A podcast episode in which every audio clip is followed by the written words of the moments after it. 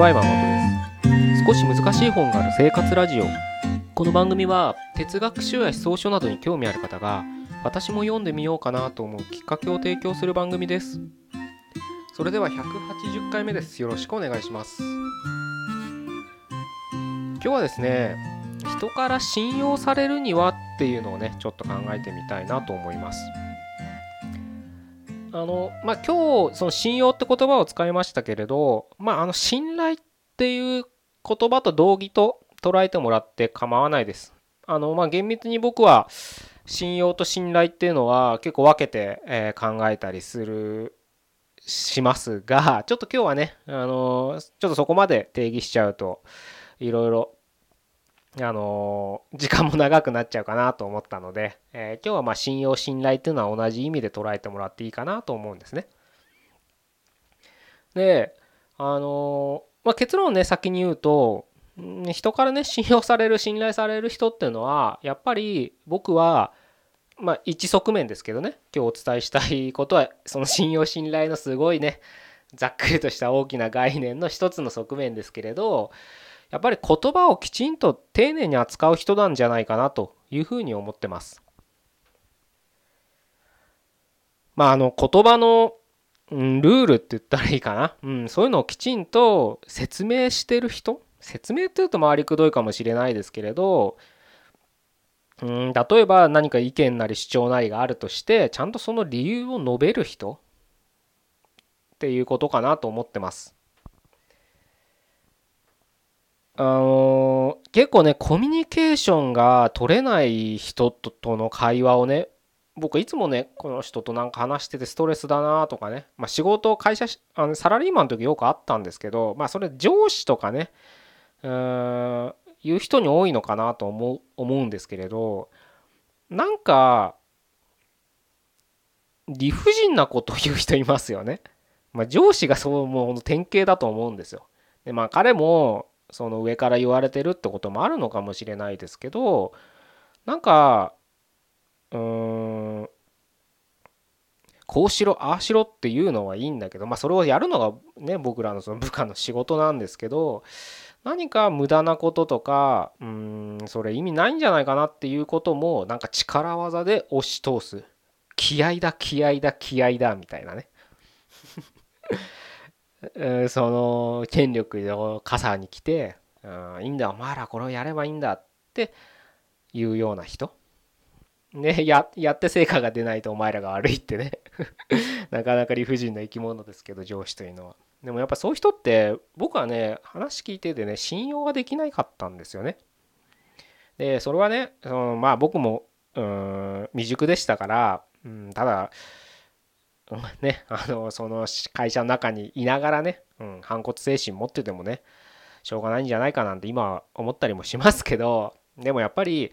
あの、まあ、大きな面で見ればそうかもしれないですやっぱそのルールがあるから会社のねうんでまあそういったことを言ったらきりがないんですけれどなんか好きになれなかったのが結局理屈が通ってないんですよ。なんだろうな例えて言うならうーん明日雨が降る降るねって言われて だから傘持ってかないみたいな。なんかよく意味わかんないじゃないですか。普通明日雨が降るって天気予報だったら傘を持ってきますよね。それがまあ当たり前に僕らが言葉の推論としては導き出せる結果ですよね。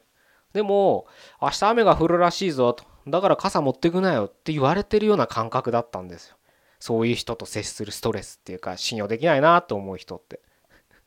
信用できなくないですかそんな人。いや、明日雨降んのになんで傘持ってくなって命令すんだよって、俺濡れてもいいのかいみたいな気持ちになるじゃないですか。なんかそんな感じなんですよね。今日お伝えしたいのは。そんな感じって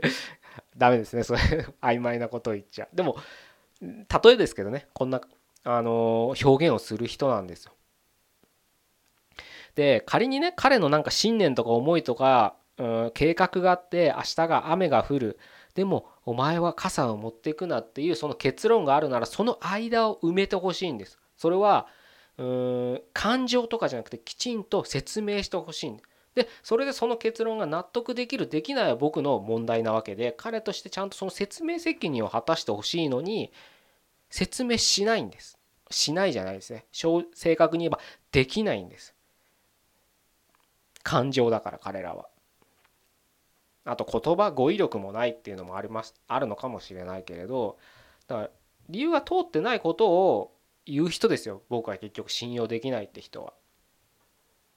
あの好き嫌いと信用信頼は僕はちょっと分けて考えてますからそこをちょっとごっちゃにしないでほしいんです。信用できる人だからって僕は好き全員信用できるからこの人たち全員好きですって言うかって言ったらそういうことはないですよね。信用できたって好き嫌いな人もいるでしょうし逆にうん逆はあるのかな 信用できないけど好きな人っていうのは、うん、まあ多分いると思うんですよ。なのでちょっと好き嫌いって感情と信用信頼っていうのはちょっと分けてあの話を聞いてほしいんですけれどやっぱりねそういったね言葉の飛躍がある人っていうのはどうしても信用できないと思うんですよね僕は。なんかうん難しくないですか？そういう人と 信頼関係を結ぶっていうのは。なんか突然なんか自分たちの、うん、ルール外のことをしそうじゃないですか。でルールって言ったのは言葉っていうのは僕らに共通するルールですからねそれは日本語だろうが英語だろうがドイツ語だろうがスワヒリ語だろうが何だっていいんです。その文化あごめんなさい社会に属している同じ共通の日本語を使うんであれば、うんまあ、言葉ですよだから言語を使うんであればそれをルールを逸脱したことをされたらやっぱり信用できないですよ。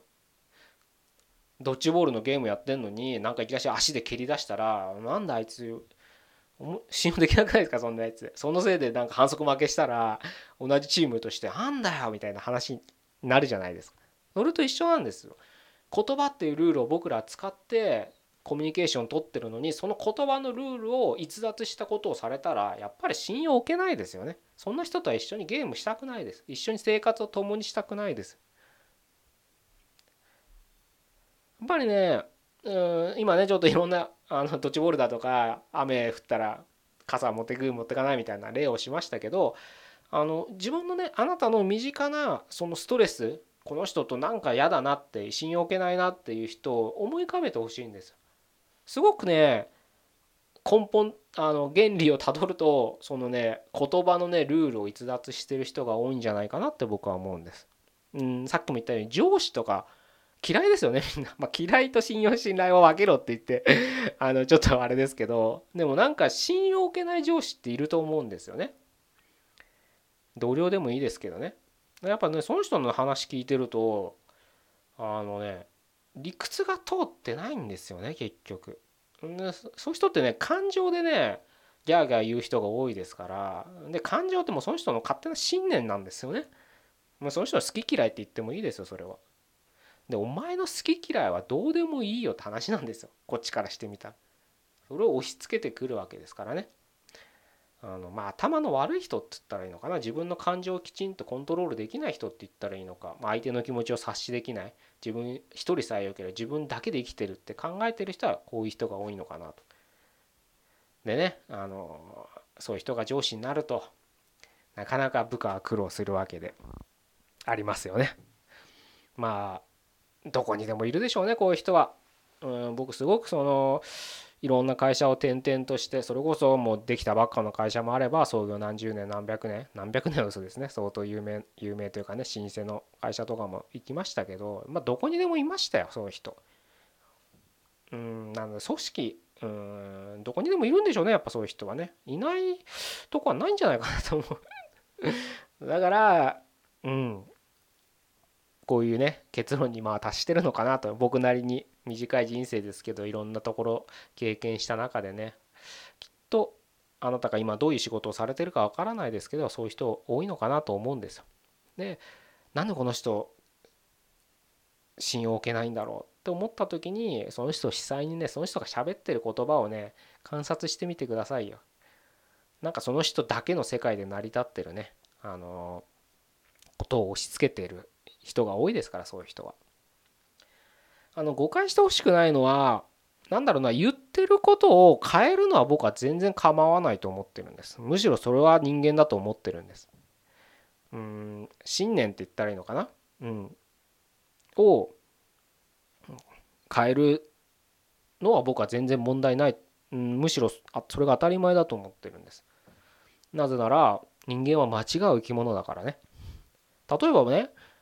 お金が全てだって信念持ってる人がそれについていろいろね力説するのはそれはそれで構わなくて